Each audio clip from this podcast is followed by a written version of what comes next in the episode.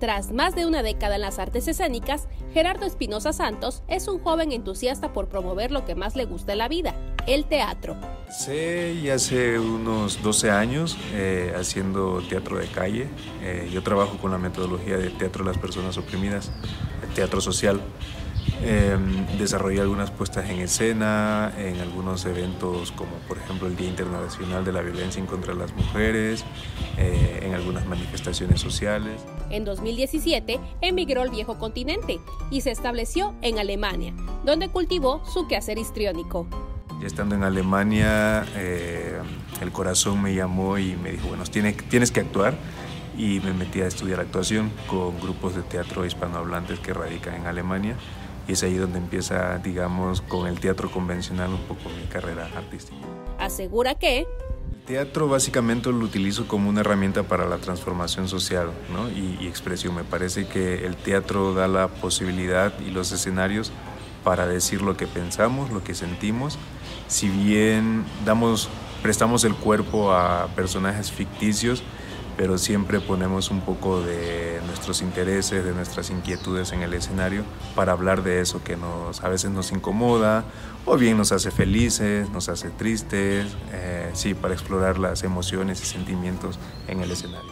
Orgulloso de sus raíces chiapanecas, regresó al Estado con la firme convicción de fomentar el gusto por el teatro.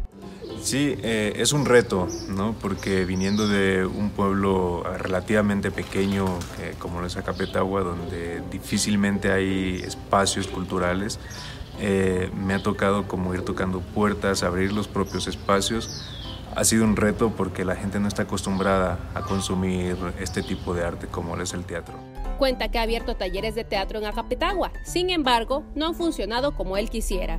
No obstante, es lo que me parece importante, ¿no? Como empezar a abrir este tipo de, espacios, de procesos, para mostrar a la gente que hay otras formas de, de, diversión, de expresión, de comunicarnos también entre nosotros mismos.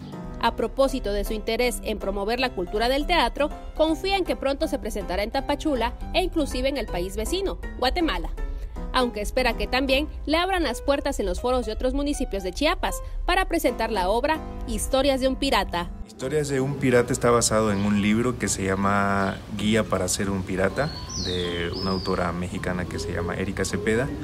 Eh, empezó un poco, eh, yo soy padre de un niño de cuatro años, eh, le contaba estas historias del libro a, a mi hijo y bueno, un poco se me despertó la creatividad y curiosidad de decir, bueno, ¿por qué no montar un, una escena ¿no? con, con estas historias?